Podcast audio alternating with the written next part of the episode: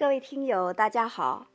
中国古代封建社会中存在着极其森严的等级制度，上层社会同下层社会之间存在有很大的隔阂。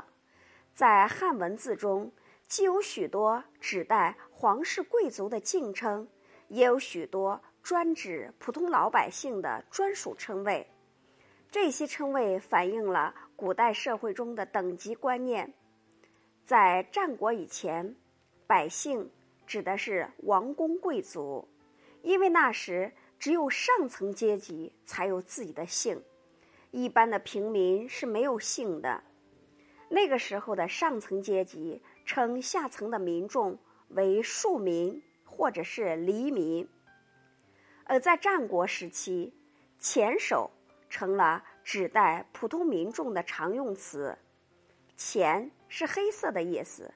那时，普通的民众出门有戴黑色头巾的习惯，“钱手”这个词因此产生，是用来指戴着黑头巾的平民。到了秦朝，平民戴头巾的现象变得更加普遍，“钱手”这个词就用得更加广泛了。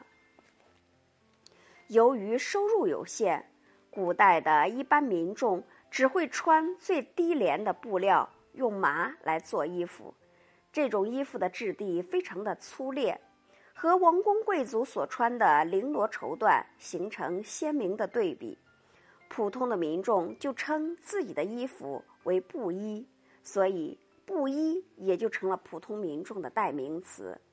还有一些带有卑贱意义的词。比如草民、小民，这是封建社会中下层民众在官员面前的自称。